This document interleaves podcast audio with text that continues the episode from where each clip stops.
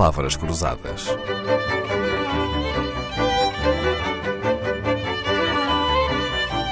Porque quase tudo é uma questão de semântica.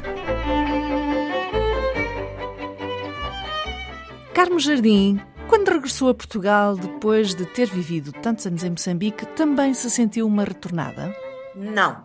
Nunca? Não me senti retornada. Porque eu não sou uma retornada, eh, visto ter ido para Moçambique eh, com dois meses. Portanto, nunca, nunca me iria considerar retornada. Eu diria mais refugiada. porque Refugiada fui de obrigada guerra, não a é? deixar o país que eu tanto gostava e tanto me sentia eh, moçambicana, fui, obrigada a deixar o país e, e depois pronto, diziam que e, e chamavam-nos retornados.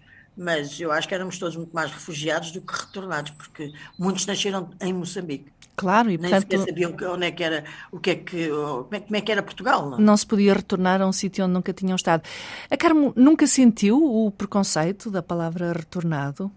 Porque não, Não, não, era só uma palavra que significava apenas o regresso de alguém ao seu país.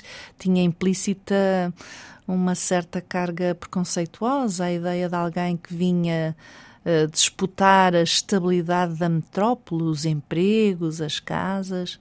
Nunca sentiu esse, esse preconceito? Não, se- senti, sim, e senti. Senti que as pessoas olhavam eh, para, para eh, os, os que vinham de Moçambique, Angola, enfim, eh, Cabo Verde, Guiné, das ex-colónias, que vinham para Portugal, mas especialmente nós, por exemplo, a nossa família, tivemos imensos problemas em arranjar um emprego.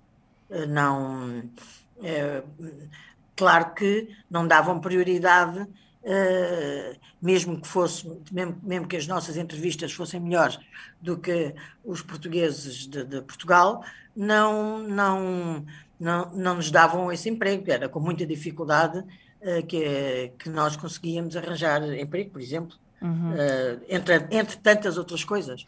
Olha, e entre tantas outras coisas, Carmo, pensando nós na linguagem, que palavras distinguiam os que tinham vivido em África dos que não tinham saído da então metrópole? Lembra-se de alguma? Lembro-me, olha, geleira, por exemplo. Para Eh, frigorífico, é? Para para designar frigorífico. O- a rádio, é- é- é- nós, nunca, nós nunca dizíamos telefonia, nós dizíamos vamos ouvir o rádio. Uhum. Depois, por exemplo, a, t-shirt, não se dizia t-shirt, dizia-se camiseta. Vamos, vamos usar uma camiseta. Eh, Por exemplo, o gelado, eh, lá eh, di- dizia-se ice cream.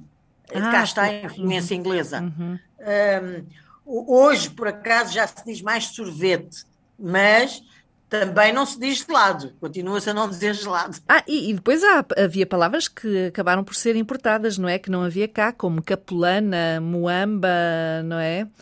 Uh, Chima. veio, veio um novo dicionário de- das ex-colónias.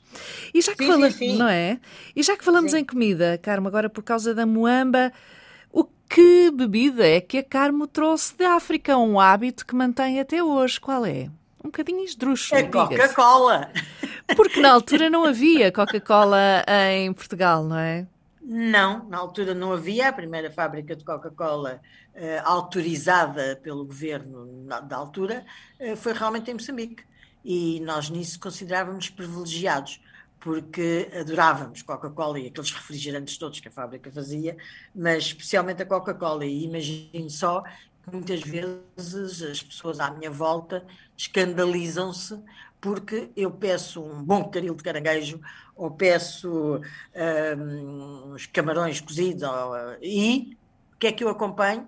Eu não, acre- não acredito que come marisco com, acompanhado de Coca-Cola. Olha, sabe-me lindamente. Adoro eh, beber eh, Coca-Cola com uma boa sapateira. Carmo Jardim, amanhã vai contar-nos outras expressões que só quem vai a Moçambique é que conhece. Palavras Cruzadas. Um programa de Dalila Carvalho.